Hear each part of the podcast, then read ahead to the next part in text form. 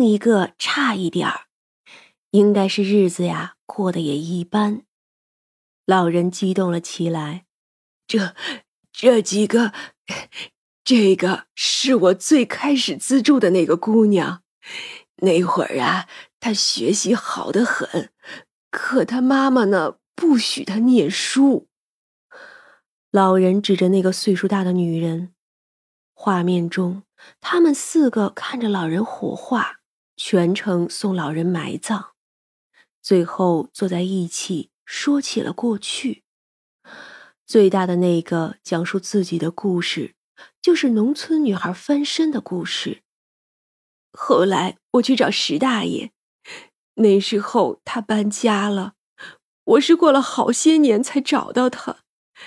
只是很可惜，我不在帝都，没能时常去看望。我，我更是这样。我毕业后结婚了，身体不好，又生了孩子。虽然常打电话，但是我也没能帮上石大爷什么。虽然知道他去世了，我总觉得过几年我就能好好看他了。可是，一切都晚了。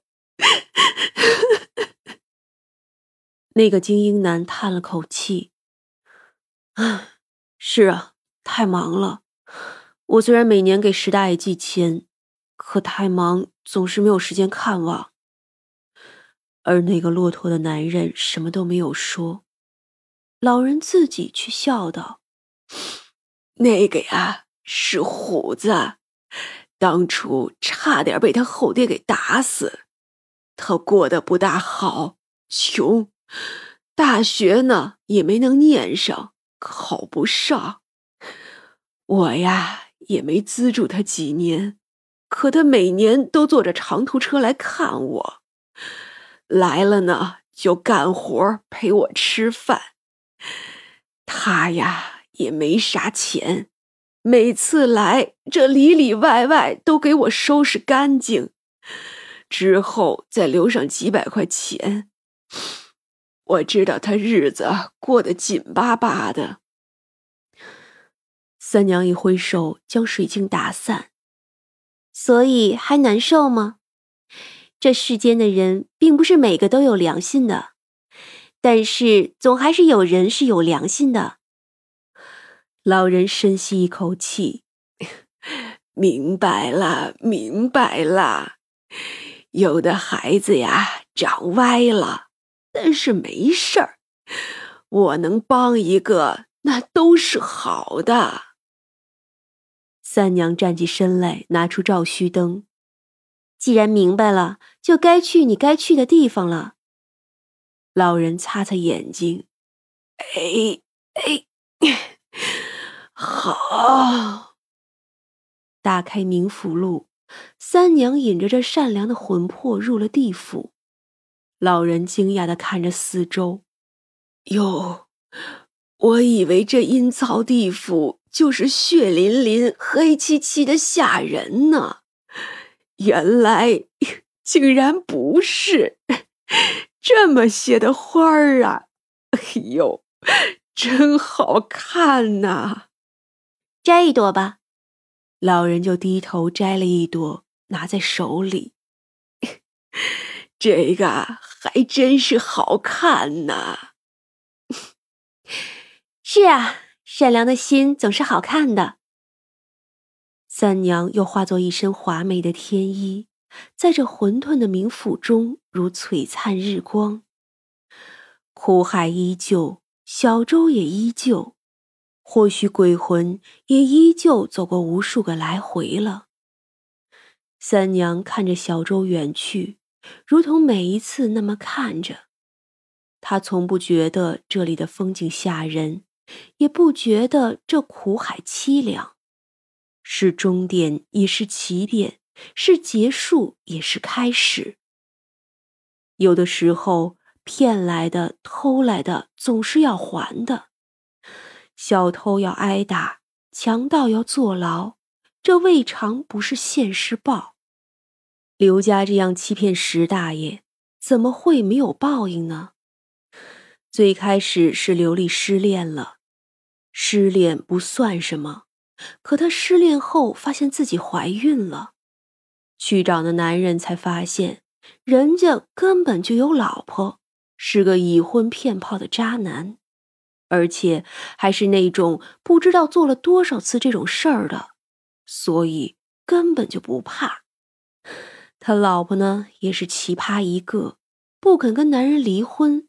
反倒是次次出来撕小三儿，最后就是啊，这身孕没有保住，刚考到手的公务员的工作呢也没能保住。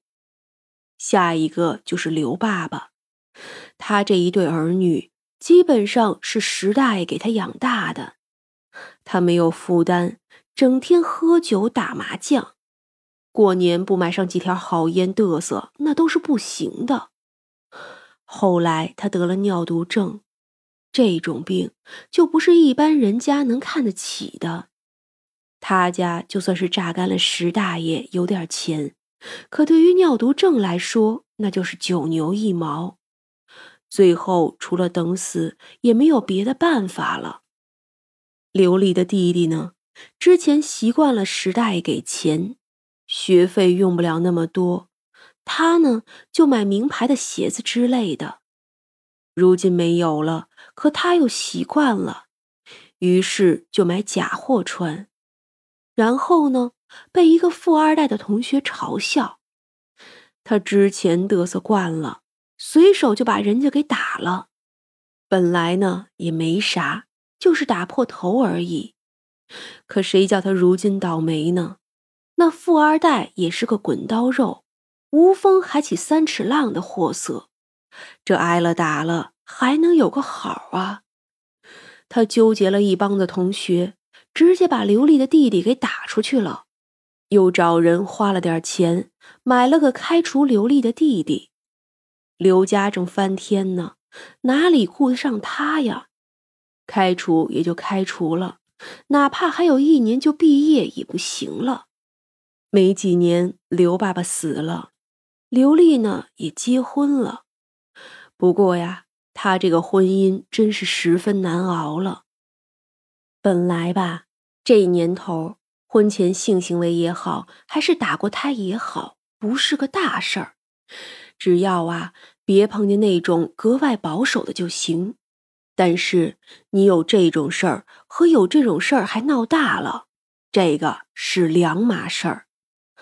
刘丽之前那一段可是闹得整个县城都出了名的，村里的人更是没有人不知道的，除非远嫁，不然怎么瞒得住啊？可是呢，她偏偏就没有远嫁，后来也只是找了个县城里的工作，嫁了一个县城里的人罢了。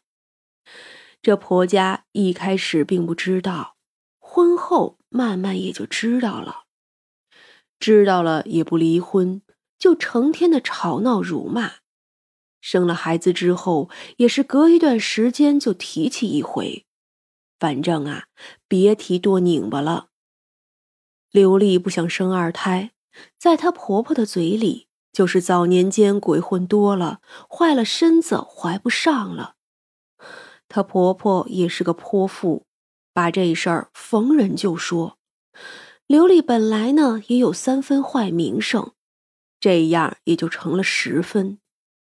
刘丽的弟弟被开除后，颓废了一段时间，就去打工了。可惜上学的时候也不是个好材料，能找到什么好工作呀？混了几年，岁数大了，也不得不回家相亲，最后靠着亲戚在县城里找了个工作。娶的还是他们同村的媳妇儿，没什么钱，成天就吵架。一吵起来，那媳妇儿就挖苦，说你早年间有人资助的时候过得多滋润呢。这话也是村里人津津乐道的。